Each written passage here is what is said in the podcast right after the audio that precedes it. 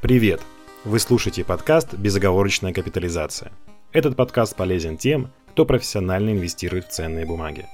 Здесь мы обсуждаем то, как мы принимаем решения, психологию и философию инвестирования.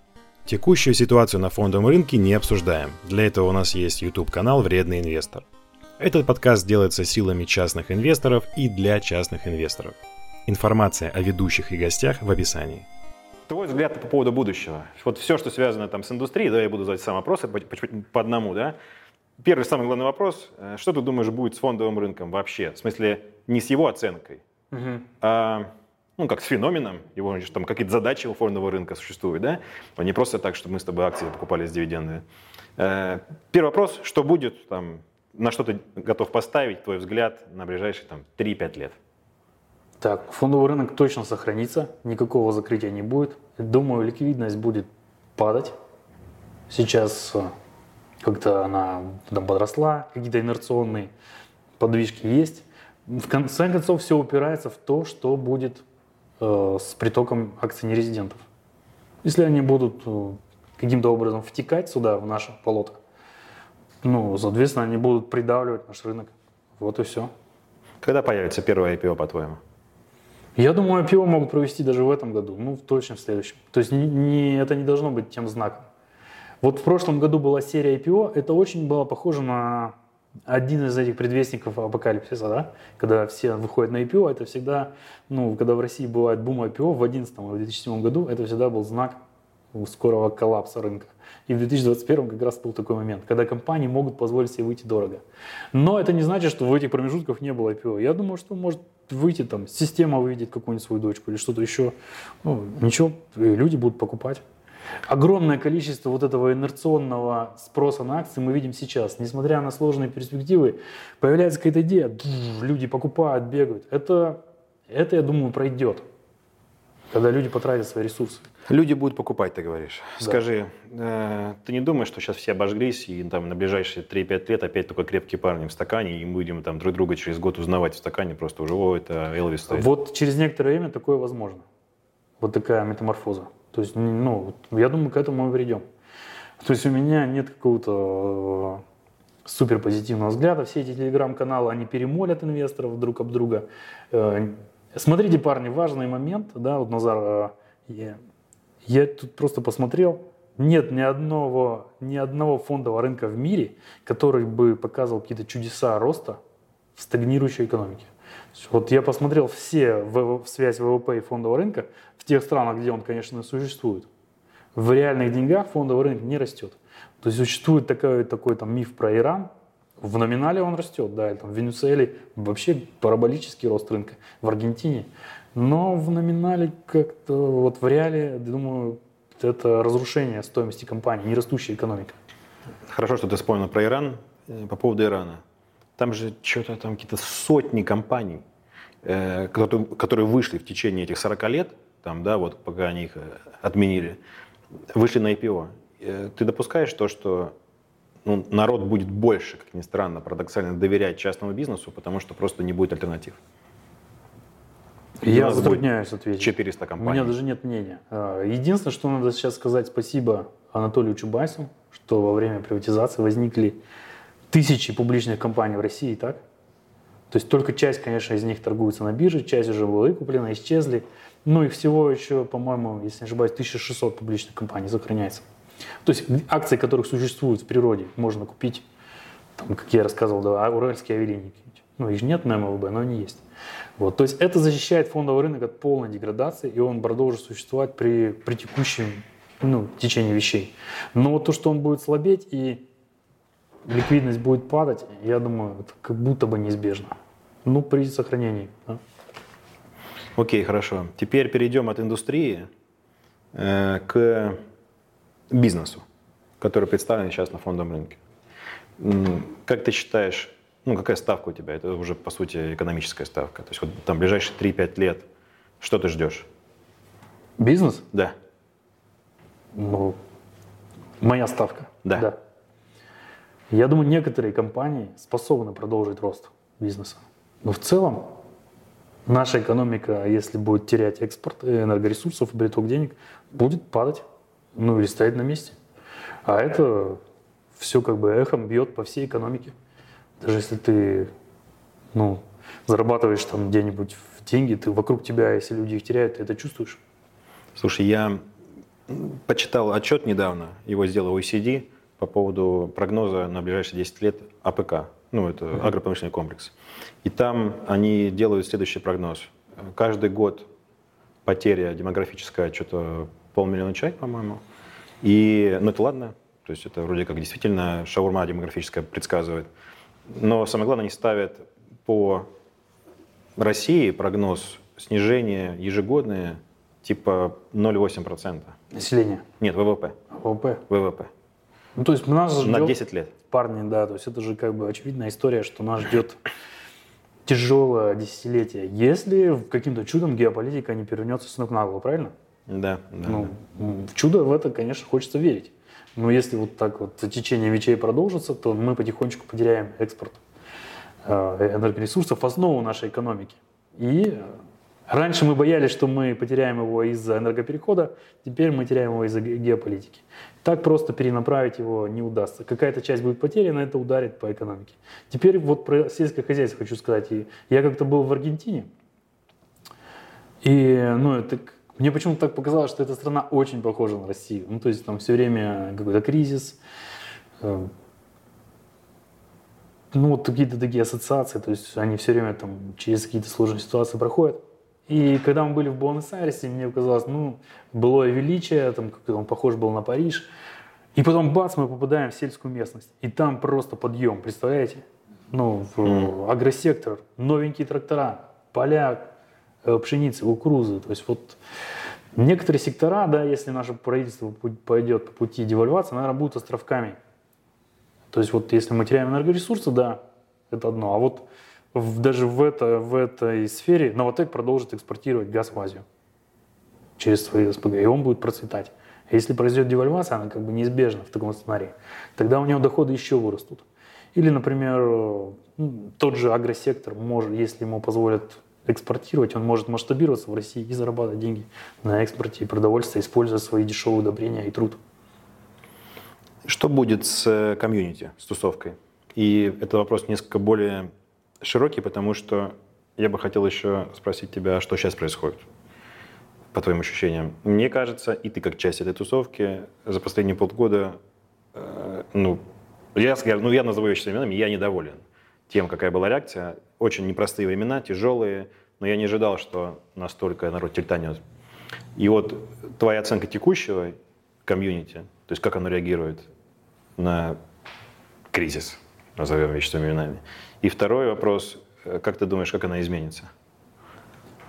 Мне кажется, что вот этот эффект инерции, когда в прошлые кризисы надо было быть крепким парнем, не бояться покупать, когда вокруг идет кровь, и что это всегда работало, да, мы возьмем любые mm. проколы, он как бы создал неверные представления у большинства инвесторов, тем более их стало очень много, и они сейчас выкупают. Ну, то есть на последние деньги мы там пострадали, да, потеряли там ну, все потеряли деньги, да? Ну, редкие какие-то парни там смогли заработать. Но если ты где-то у тебя были деньги за контуром, ты их несешь, типа докупаешь, уж это правильно, потому что акции подешевели. И Естественно, ты не экстраполируешь будущие показатели этих компаний, что с ними будет. Вот. И эта реакция, я думаю, заглохнет. Мы должны увидеть э, некое, ну, апатию. Ты вот сам же говорил, да, в перерыве про боковик. Вот если будет боковик, то это все... А люди, им хочется какого-то экшена, они что-то делают все время сейчас.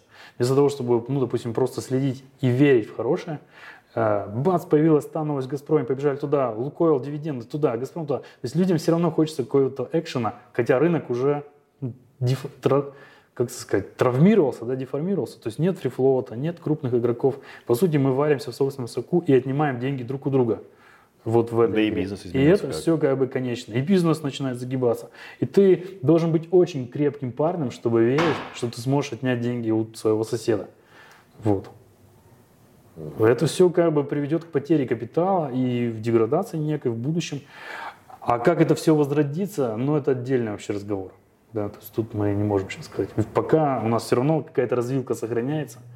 И может быть вообще будет все круто. Там завтра мирные переговоры и Ну, в это уже мало кто верит.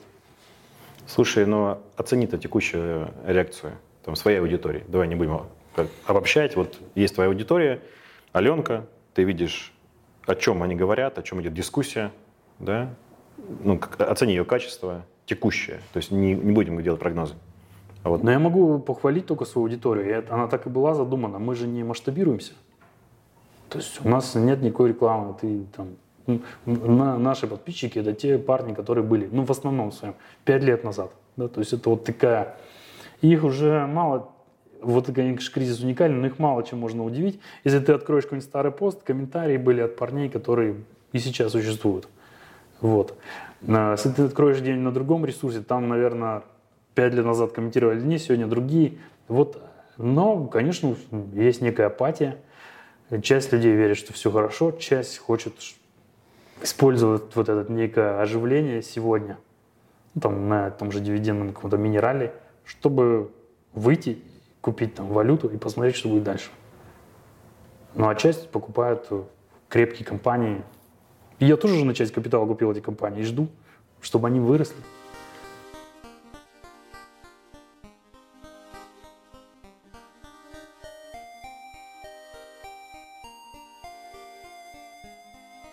Смотри, у тебя много продуктов. У меня много продуктов? Э, ну да, пифы, э, ну окей, аналитика, на комоне стратегии. Я вот об этом смысле имею в виду, да, вот таких продуктов. Ты будешь что-то менять, вот, не знаю, убирать, может быть, что-то, если сам, ну, вот, размышляя о том, что времена будут тяжелые. Может, надо их там уменьшить, модернизировать, изменить? Или это все останется так? То есть, ну, почему? Ну, видишь, у тебя неправильное восприятие угу. нашей как бы, компании. Пив, Хорошо. Пив мы создали только по просьбам наших подписчиков. Э, он, кстати, это вот интересный феномен, я считаю. Да, он был в лучшей стране в 2019 году и в 2021. Ну, то есть это пив номер один, да? При этом в нем мало денег, потому что мы ну, не, не рекламируем его нигде. Только вот э, там, я там держу какие-то деньги, то есть какие-то подписчики, кто внес их в самом начале при создании его, и все. Так что дохода он никакого не приносит, ну, лично мне, ну, по минималке, да. Э, вот, э, поэтому его не закрывать, естественно, не планируем, потому что хочется и продолжить в том же духе. А в то же время как-то его рекламировать мы не собираемся. Единственное, может быть, вдруг откуда-нибудь появятся деньги, он вырастет, и мы бы, может быть, там сделали какой-нибудь листинг. Автоследование – это вот тоже эхо того старого автоследования, тоже по просьбам подписчиков. Мы его нигде не рекламируем, там какая-то своя стратегия, группа стратегий. Вот. Но сайт, который мы, это вот основа, да, скоро ему будет уже 6 лет сайту. Ну, а наше сообщество основано в 2013 году. Ну, вот хочется продолжать писать. В крайнем случае, если все придет в упадок, все равно у меня вот такая ассоциация, наверное, это главная мысль, что в Америке после 29 года была тоже попытка какая-то отскока, потом тотальное разрушение рынка, апатия, потом война, и потом все стали вновь облигационерами. Где-то в 50-х фондовый рынок стал как бы оживать. То есть э, акции же по-прежнему сохранились на, у, у людей на руках. То есть они продолжили существовать, но это не было популярно. Уолл-стрит не было какой-то знаменитой индустрией. И вот даже если мы превратимся в такую вот, ну, в такой рынок станет, как в Америке, в Америке в 50-х, все равно можем инвестировать, исходя из дивидендной доходности, ну, перспектив роста бизнеса, который, в принципе, компании продолжают отчитываться кое-как. Это, ну, можем, он превратится в полувнебиржевой рынок, да, потеря ликвидности, но это не помешает людям торговать. Спекулировать не получится, но инвестировать получится.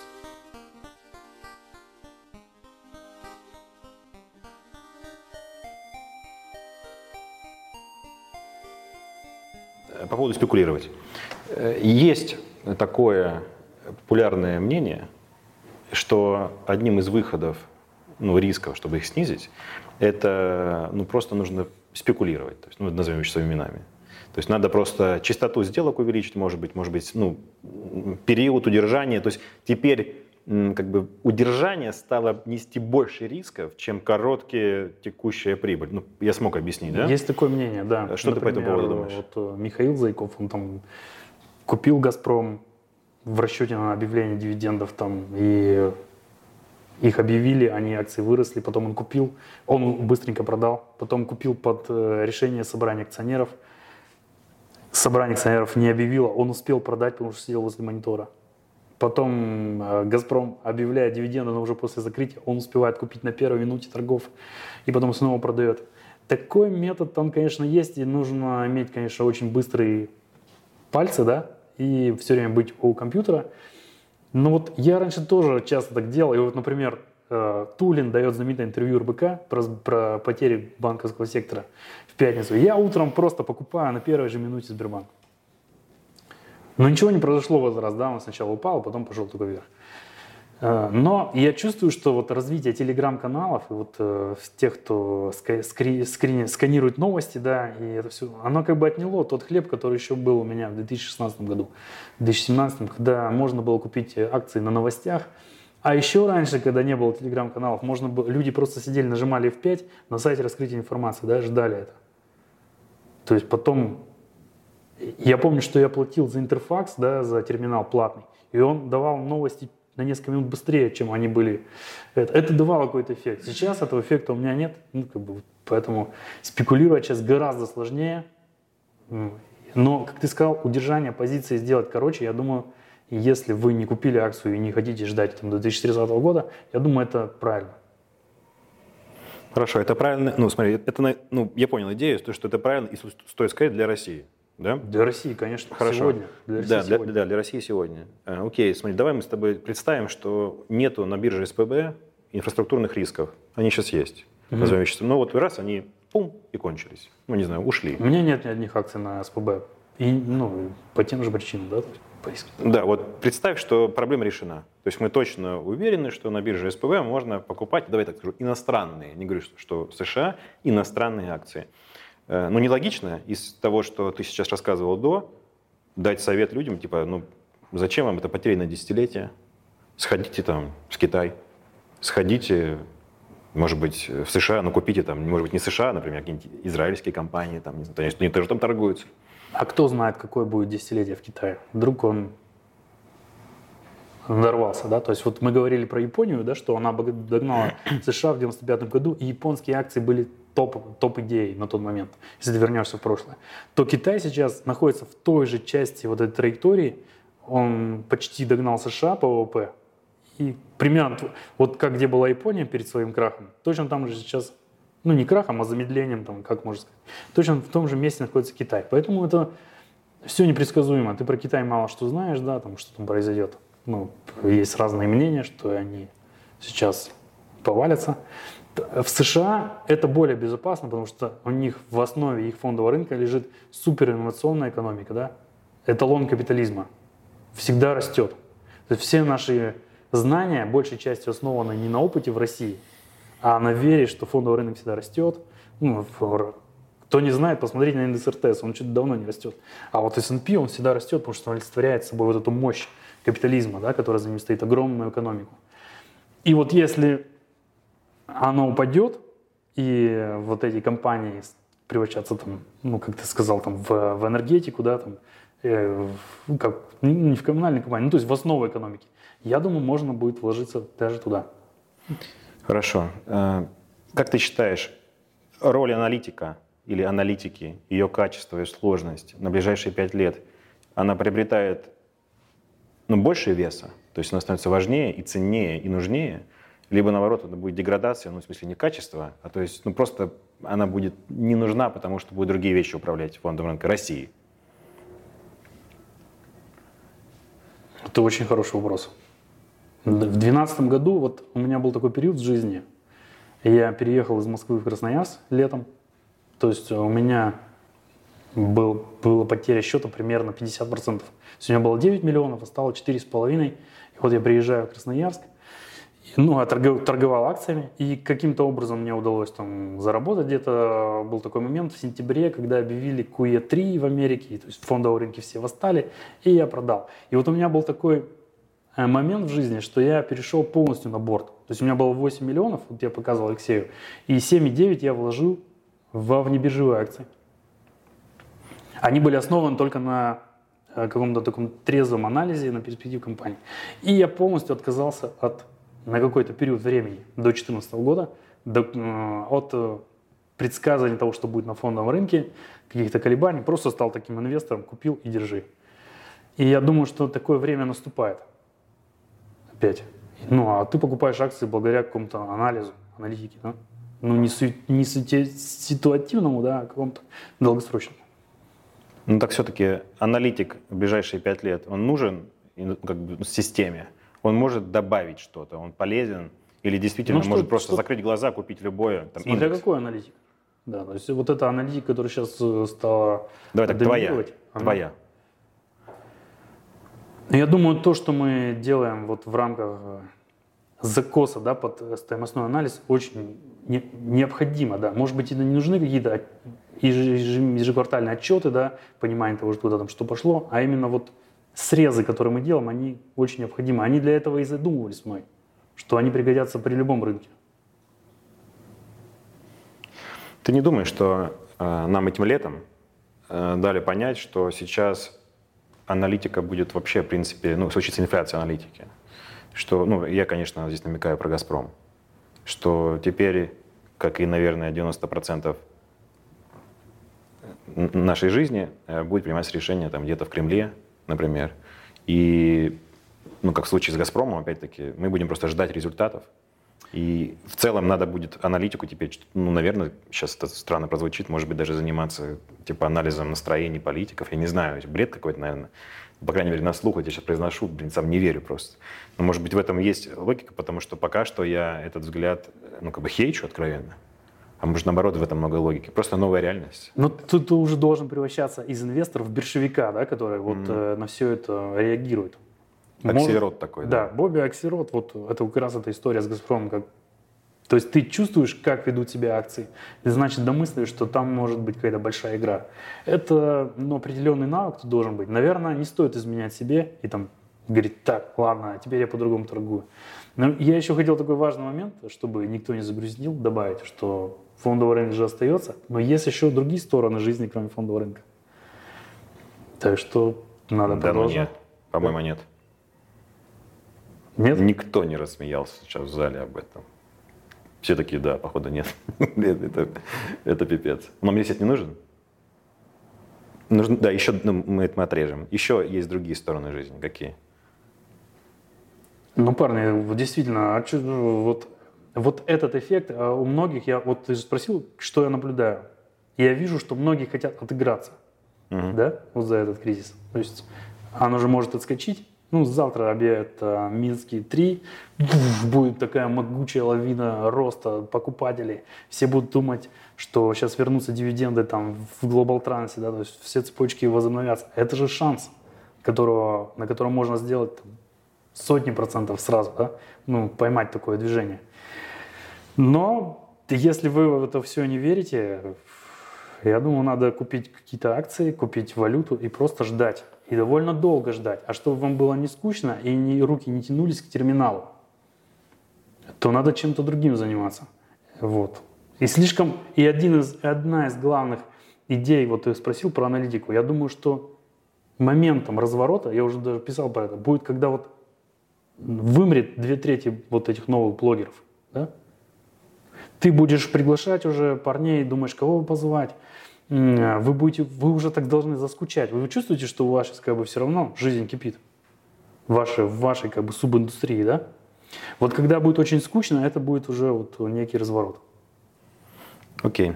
Э, Смотри, есть такое мнение, на самом деле я его и распространяю, э, что если мы чуть-чуть отойдем от топ-20 ликвидных бумаг и зайдем куда-то подальше, Мгм. например, то там будет все продолжаться как прежде. То есть там можно будет найти и дивиденды, которые сейчас не видны из отчета, там можно будет найти и какой-то рост показателей, его можно будет посчитать, и роль аналитика там ну, будет. То есть они как бы как маленькая рыбка будут плавать между законами наших властей, между санкциями, их будут не замечать. И как бы фокус надо просто сдвинуть туда, ну, а вот оставить кесарю Кесарева, все «Газпромы», все Сбербанки, э, пускай они там сейчас занимаются, ну, как политикой, назовем вещи своими именами, да, вот, а потом, когда они опять вернутся в сторону бизнеса, ну, тогда и поговорим. Типа, сдвинуть просто фокус на small cap, где будет жизнь. Что ты думаешь по этому поводу? Ну, э, два замечания. Ну, то есть полностью согласен. Вот в 2012 году я так и сделал. Ну, то есть на, на small small cap перешел, чтобы быть вне этого рынка, потому что он меня стал раздражать, да. Э, там рынок падал из-за кризиса PIX, который не состоялся, из-за того, что там, может быть, это было разумное падение. Помните, там были, Путин решил остаться на вернуться, да? А, То есть э, многие инвесторы подумали, что ну, какие-то перспективы резко из-за этого ухудшаются. И тоже меня стало... Или там QE3 объявили, все начало расти. Ну, внешний фактор. Да, Это боло- меня болотное, люди Да, собираются на болотная. болотное. То есть да. меня все это стало очень сильно нервировать. И вот Аленка как раз была задумана, чтобы мы не смотрели на это. И как раз акции вот ниже ликвидностью, они ну, не ходят, да, из-за каких-то вот таких потоков. Э, Понимаешь? Ну а да, второй момент, э, что важно помнить, что нерезиденты и в хорошем сценарии, и в плохом, они все равно так или иначе просочатся эти акции. И то есть вот эти все акции, которые сейчас, которые я сам купил на отскок, там, э, Лукойл и Сбербанк, да, но это спекуляция. Все равно эти акции придут, и они будут давить на, ну, на, на всю ликвидную часть, а на какой-нибудь Нижнекамск нефтехим не будет давить.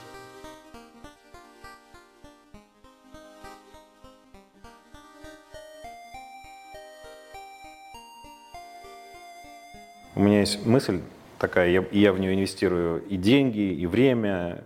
Ну, и, кстати, пока и даже есть фидбэк какой-то от этих инвестиций о том, что э, ну, ситуация тяжелая, плачевная на фондовом рынке, но управляемая. Я расскажу, о чем я. Например, то внимание, которое мы в последнее время, вот за это лето, получаем со стороны аэров, такого не было никогда. И они идут на контакт лучше, потому что, во-первых, просто нет э, куда теперь поехать в Лондон. Да, да. Остались То есть, только а рабо- теперь а остались мы. надо. Да, работать хочется. Да, и- Зарплата-то да, и, работать, да, и работать надо, да. И остались мы, да, и у нас есть вопросы. Вот, я к, тому- я к чему это рассказываю, что, ну, тебе не кажется, что, ну, допустим, ну, я уже, там, может быть, ты тоже, просто я не знаю, там, Тимофей, ну, всякая старые кони, короче, что сейчас нужно как-то собраться и попробовать эту ситуацию управлять, то есть не просто быть наблюдателем, например, да, а сказать, типа, в наших руках э, есть какое-то количество там, силы, энергии, власти и времени для того, чтобы ну, фондовый рынок пере- ну, как передумать, пересмотреть иначе. И пойти как бы и навалиться на этот кейс, и, ну, короче, на что-то влиять. Я понимаю, что пипец, как в России, это звучит наивно, на что-то влиять, но попробовать хотя бы. Мне кажется, шансы очень хороши. Вот мой друг э, Денис Панасюк, он всегда раньше открывает какую-нибудь презентацию эталона, и там все на английском. Как ты Он мне, говорит- кстати, часто об этом говоришь. Я, Он я говорит, вы, клянусь, э, там, я, я пытаюсь всем сказать, «Да, сделайте просто на русском. Да, Да, бы». что, это- что это вообще? То есть это вот как раз неверный фокус. Кстати, ну, иногда, допустим, какие-то непонятные движения рынка были а, обусловлены тем, что это непонятные люди торговали, то есть люди с западным взглядом нашей компании. Они доминировали. Сейчас их нет. Есть частные инвесторы, им нужен какой-то свой, свой подход. И вот можно это шанс нашей компании обратить, представить, что нерезидентов просто нет, но если ты хочешь, чтобы у тебя были миноритарии, да, работать с ними очень сильно. Если бы, вот, например, вы там приглашаете эмитентов к себе на подкаст, это же просто прорыв. Такого же раньше не было. Чтобы ты- Такого раньше тебе пришел было. представитель Это правда. Озона, да. А, а раньше, чтобы мне что-то узнать, мне надо было ехать на собрание акционеров и там узнавать. Да, то есть э, добираться, да, еще не, не везде пускали. Поэтому это уровень. Это... И вот, как я сказал, в 50-х в США э, какой-нибудь э, инвестор, начинающий, там Уоррен Баффет, которому было 25 лет, мог написать в компанию, они ему присылали бумажный годовой отчет, Он им писал еще раз письмо по почте, они ему там присылали что-то еще, все распечатки. То есть была полная открытость. То есть вот я попробовал нескольким эмитентам написать письмо, пришлите мне, пожалуйста, годовой отчет. Как думаете, сколько мне из моего портфеля? Как думаете, кто вообще вот прислал? Кто, кто инвестор ориентированный? Я думаю, никто. Нет, мне прислал Global Trans и N+. О. Прямо физические и бумажные годовые отчеты. Хотя я попросил вот там у всех компаний. Ну, у меня не все, конечно, компании с нашего рынка, но вот а, а Русагры ответили, что мы бы прислали, но у нас просто нет бумажной версии. Но за остальных критиковать их не будем, чтобы они не обижались. Ну, смотри, видишь, тут как бы мне вопрос из двух частей состоит, да. Типа, первое, что может все быть лучше, это, ну, мне кажется, что может. А второе, что, типа, этим можно управлять, если, ну, приложить к этому усилий. Ты, ну, что-то хочешь сделать в этом? Тебе кажется, ну, вот есть такое, ну, бывает такое ощущение, э, я его словил относительно недавно, что типа, ну, типа ты на что-то способен повлиять. Знаешь, типа, и будет не как-то, как случится, а как ты То есть решишь. ты изменишь временной континуум, да. Ну, да, ну, ну, ну нет, скажем так, за временной континуум ты операционную часть можешь изменить. То есть ты можешь повлиять на это. И типа будет не просто, вот ты ждешь такой, сидишь ждешь, я жду. Типа нет, ты можешь быть участником, и даже то, как ты сделаешь, что и будет, вот мы сегодня часто говорим об этом, что типа невозможно будущее предсказать, но можно сделать. Вот Мне ты- кажется, это ты- просто какие-то золотые слова. Ну, представляешь, если мы представим такое будущее несколько в ином виде, когда компании уважают своих акционеров, общаются с ними, то есть проводят онлайн встречи регулярно, да, то есть э, какие-то там рассказывают свои, про свои перспективы, объясняют все, что ты у них спросишь. То есть IR там не один человек, а целый штат, потому что инвесторов сотни тысяч. И все, как бы, идет такая коммуникация, и они, допустим, приходят там на подкасты к вредному инвестору. Это же будет просто прорыв. Тогда а, вот эти компании, которые ведут себя очень красиво к миноритариям, они стоят дороже. И если мажоритарию выгодно это, то есть вот Сигежа, если бы это была какая-то закрытая компания на внебирже, она бы стоила 2 беды сегодня. Да? А, вот как, у них же есть конкурент Илим. Он же не стоит столько, сколько Си- Сигежа. Но это, конечно, чуть-чуть разные компании, но все равно из одного сектора. Ну, потому, что у них такая премия за счет тотальной открытости, и они повернуты к инвестор-обществу нужным местом. Ну, одно дело представить себе прекрасную Россию будущего, да, а другое дело ты чувствуешь, ну, типа силы, энергии на то, что, ну, ты ее и сделаешь. Ну, и просто вот я, почему? Потому что мне как-то, я словил этот странный, э, возможно, э, слишком переоцененный вайб такой, да, что, может быть, я ошибаюсь.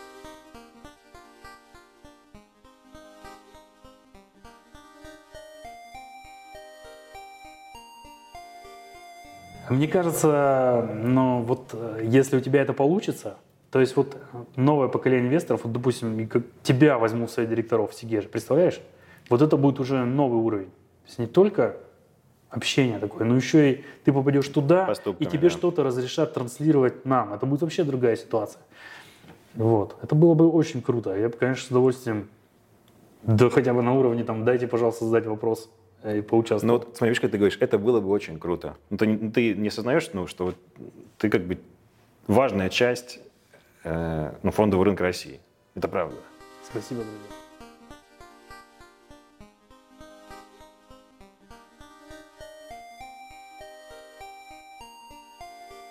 Ну, у меня такая мысль, не знаю, ну, на- наверное, у всех частных инвесторов в России хотя бы разочек, э, ну, кто давно на рынке, возникала мысль, типа, что будет на следующий день, когда Баффет умрет? Ну, я, у меня реально вот раз в год стандартно эта мысль посещает голову. Это реально.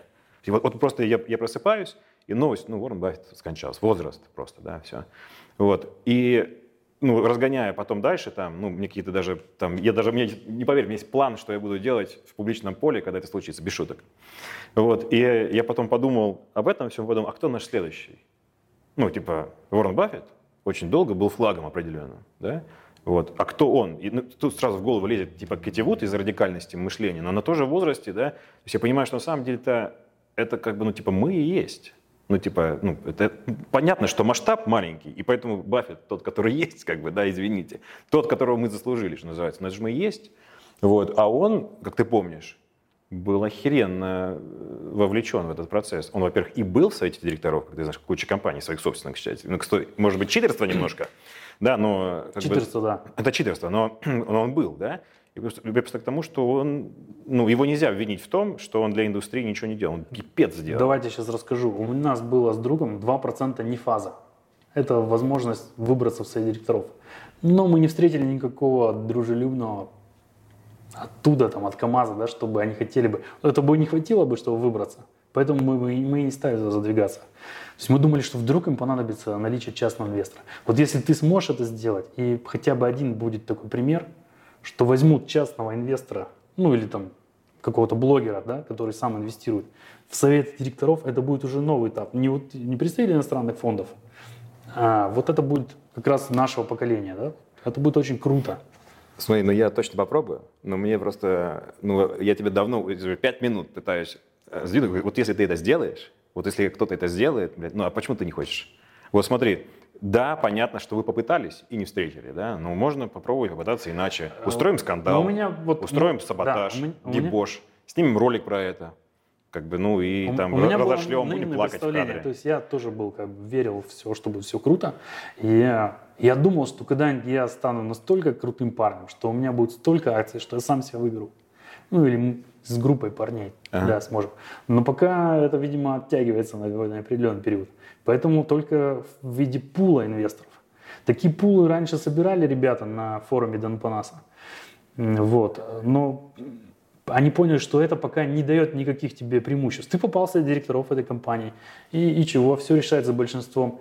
А вот если ты попадаешь в совет директоров дружественной тебе компании, которая разрешает тебе и тех парней, за, которые, за твоей спиной, ну, транслировать какую-то информацию, они купили там не купить, продать, да, а чтобы там держать и, и быть уверенным, что она продолжает держать. Это уже другая картина, да? Не просто ты пролез туда, один-то ничего не можешь там сделать. Тебе надо большинство директоров иметь. Или там как битва там за Норникель, да, там две группы акционеров пытались его, ну, в итоге все равно пришлось договариваться. То здесь ты попадаешь в нужную среду, и это будет вот, вот это будет нечто. Ты говоришь, хочу ли я в этом попробовать? Да я просто с удовольствием бы в этом поучаствовал, в качестве, там, не знаю, чего, голосовать буду за хороших парней, задавать вопросы.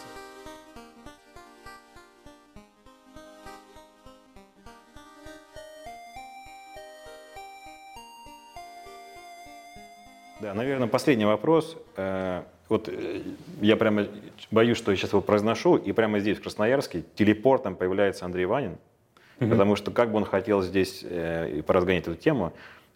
Есть популярное мнение, прям есть даже большие YouTube-блоги, там сильно больше, чем там, твой или мой, там, в У разы. меня нет YouTube-блога. Ну, ну какой-то типа, там есть небольшой. Да, какой-то публичной деятельности.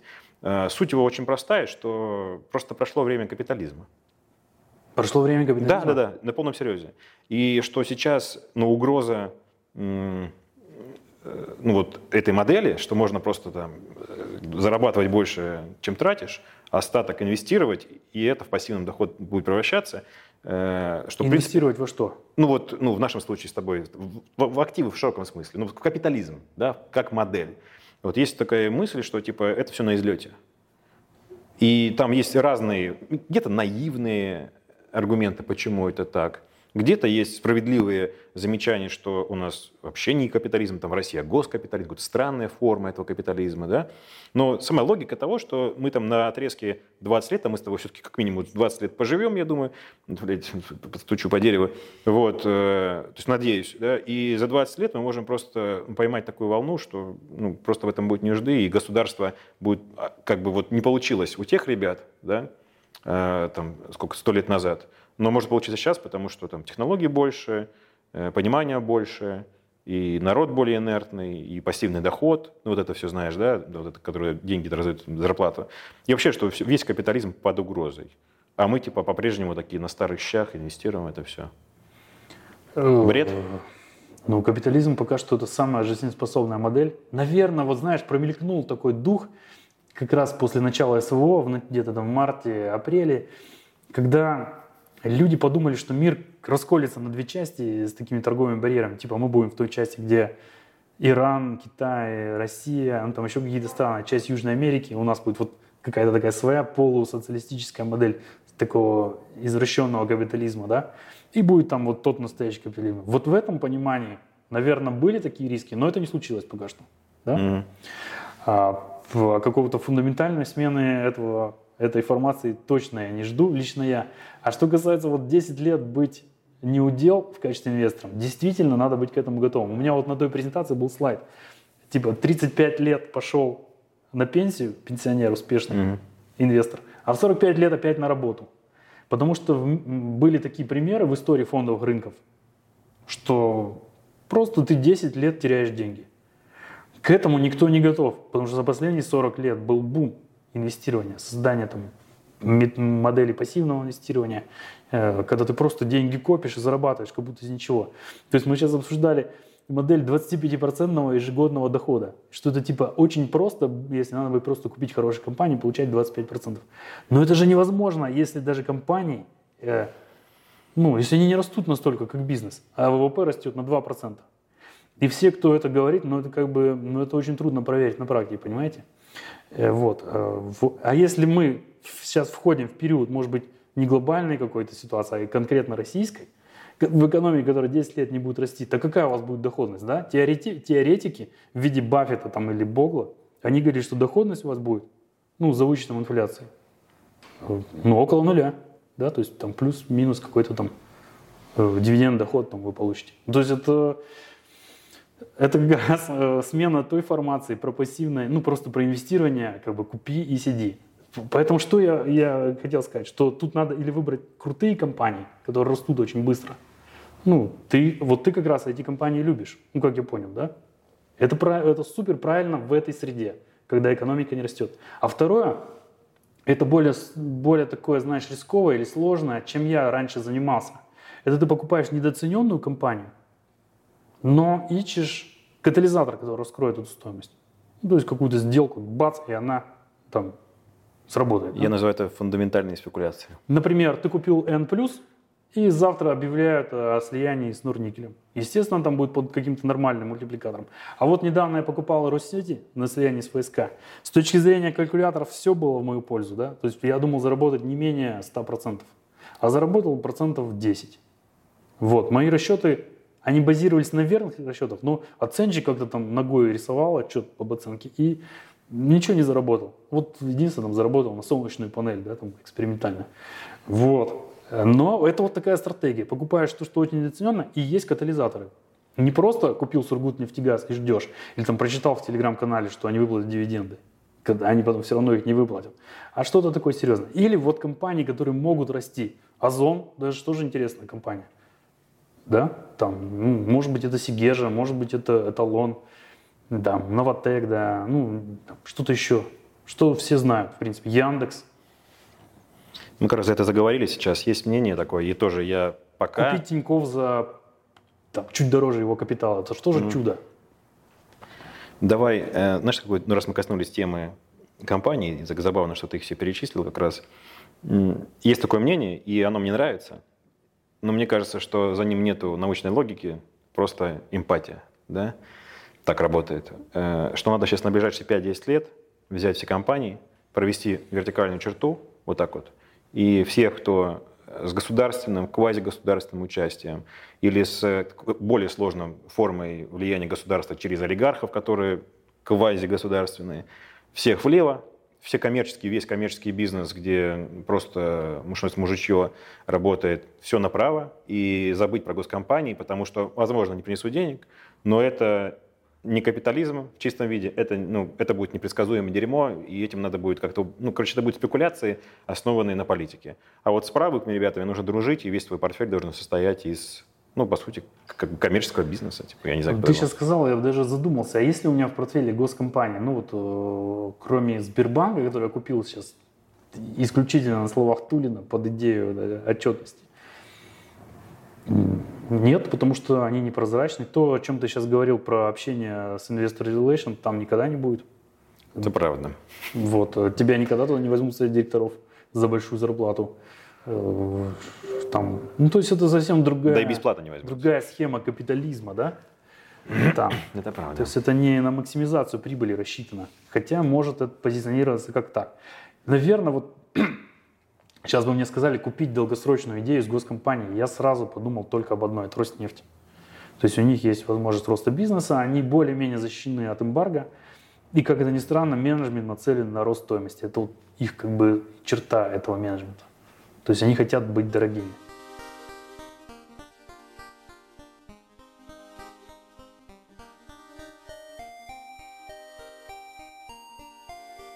Может быть, не самый важный вопрос, но для меня э, важный, потому что я в этом секторе работаю, не бизнес в этом секторе работает.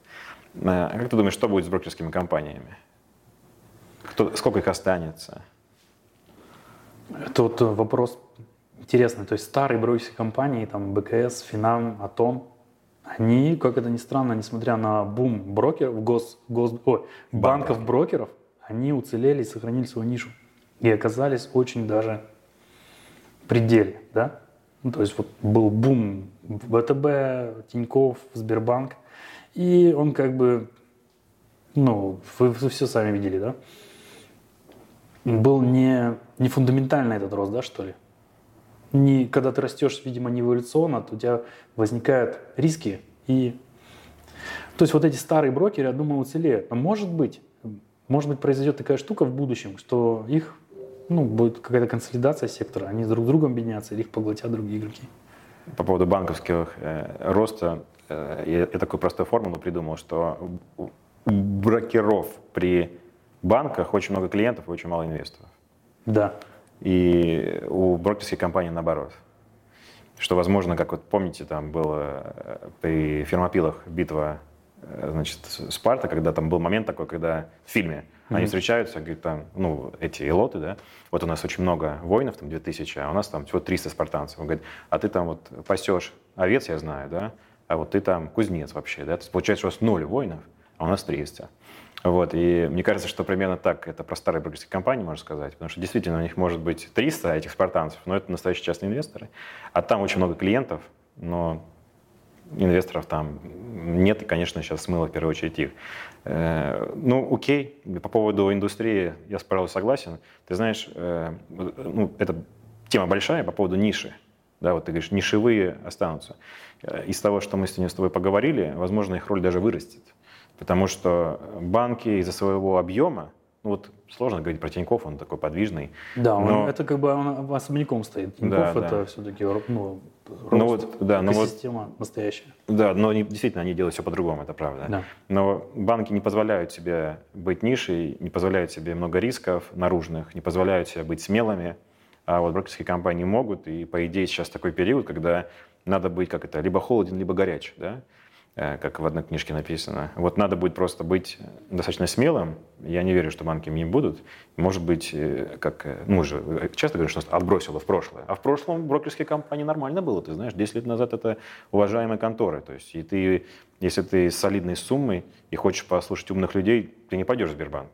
Да. Ты пойдешь там, в Финам, ты пойдешь в БКС, да, то есть ты пойдешь там, в открытие, пойдешь, да, вот брокер. То есть ты по-другому ну, совсем принимал решение. Поэтому, может быть, их роль вернется, да.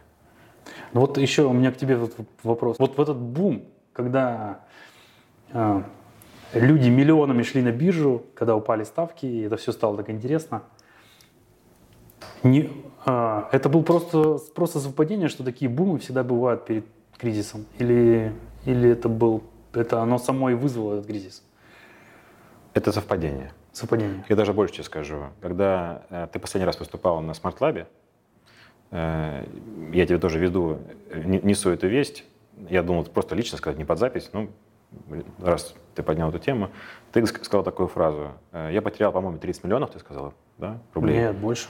Ну вот э, конкретно на американских акциях. И там, а, вот, они просто да, исчезли, да. Да, и вот ты на сцене говоришь, я всегда себе давно, типа вот я себя поругал за то, что я себе всегда говорил, что не надо лезть туда, где ты не понимаешь, не разбираешься, и вот я потерял.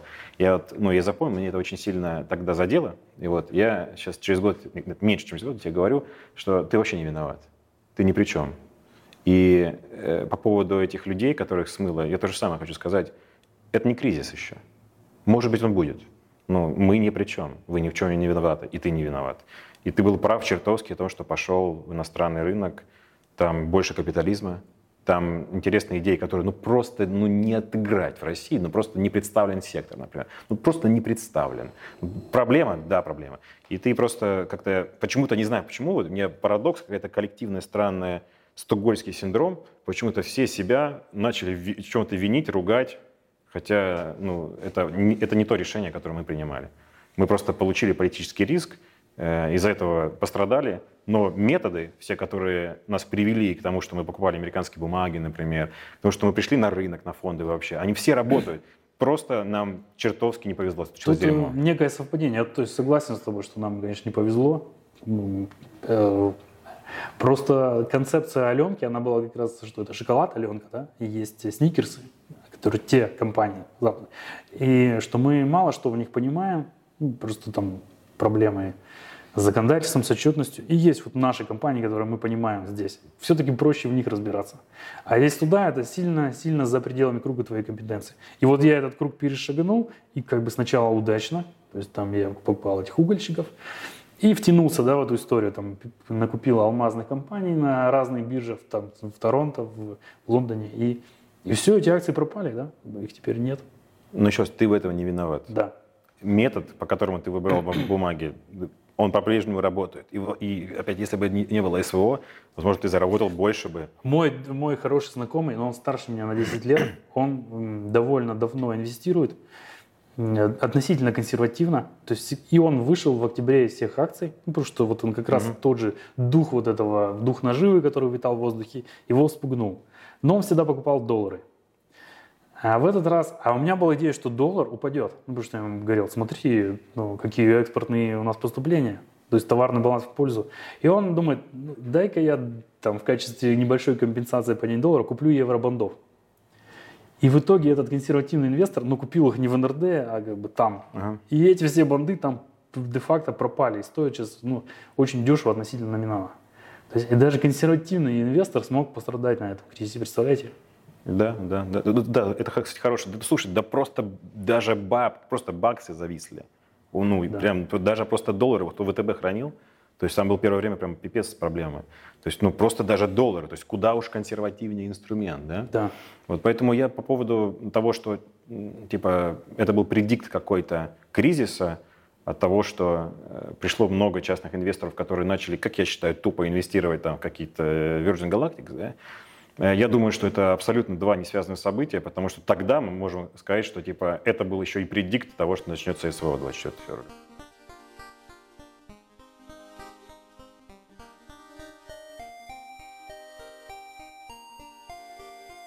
Короче, да, не стоит себя, мне кажется, сечь. Ну, кризис действительно, возможно, ну, мировой э, там, энергокризис, мировой, мировая рецессия, вполне возможно. Этот поезд не приключается за один день, это СВО начинается за один день. Может начаться, как мы видели. Но мировая рецессия не начинается. Это поезд, который очень медленно набирает ход и потом также медленно затормаживает. То есть вот находимся ли мы в его начале? Нет. Мы совершенно точно российские физики, которые там, сколько там, 10 миллионов человек. А на самом деле, я думаю, что меньше, чем 500 тысяч человек с деньгами никаким образом не являются предиктом того, что мировая э, там, экономика начнет замедляться. То есть это просто чисто совпадение. И, честно говоря, ну, теперь это, кстати, супер актуально. Особенно, когда начинаешь рассчитывать только на свои силы и на то, что есть внутри страны. Вот, возможно, даже сейчас бы хотелось получить этот приток, и не в Virgin Galactic, как это было в тот раз. Да? Кстати, э, вот эта вот популяризация Санкт-Петербургской биржи, это была фундаментальная ошибка наших финансовых властей, да? запустить вообще эту историю. Если бы эти деньги пошли даже в Сбербанк или Газпром или Лукойл, это бы видоизменило всю индустрию в лучшую сторону. Но хотя в какой-то смысле э, я сам себе противоречу, те, кто купил там Apple или там Amazon, а, они еще имели возможность их продать после СВО и даже сохранить свой капитал и купить очень много дешевого Сбербанка.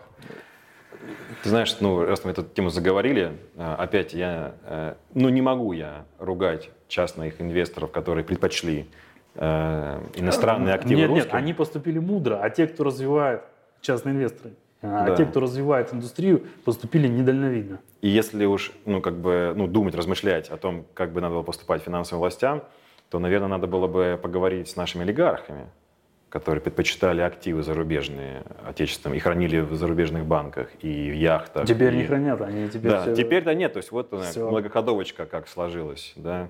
То есть, наверное, все-таки там находились деньги для развития этой страны. Но теперь, как, как это сейчас очень популярная фраза, теперь у нас нет выбора. Как удобно, когда нет его, да? Хорошо, спасибо тебе, дорогой. Давайте заканчивать этот эпизод. Мы не знаем, где вы нас послушали, но мы хотим продвинуться там, где вы это сделали. Оцените подкаст, оставьте комментарий и подпишитесь, если вам понравилось. Если не понравилось, тоже сделайте это, так мы станем лучше. Спасибо и до свидания.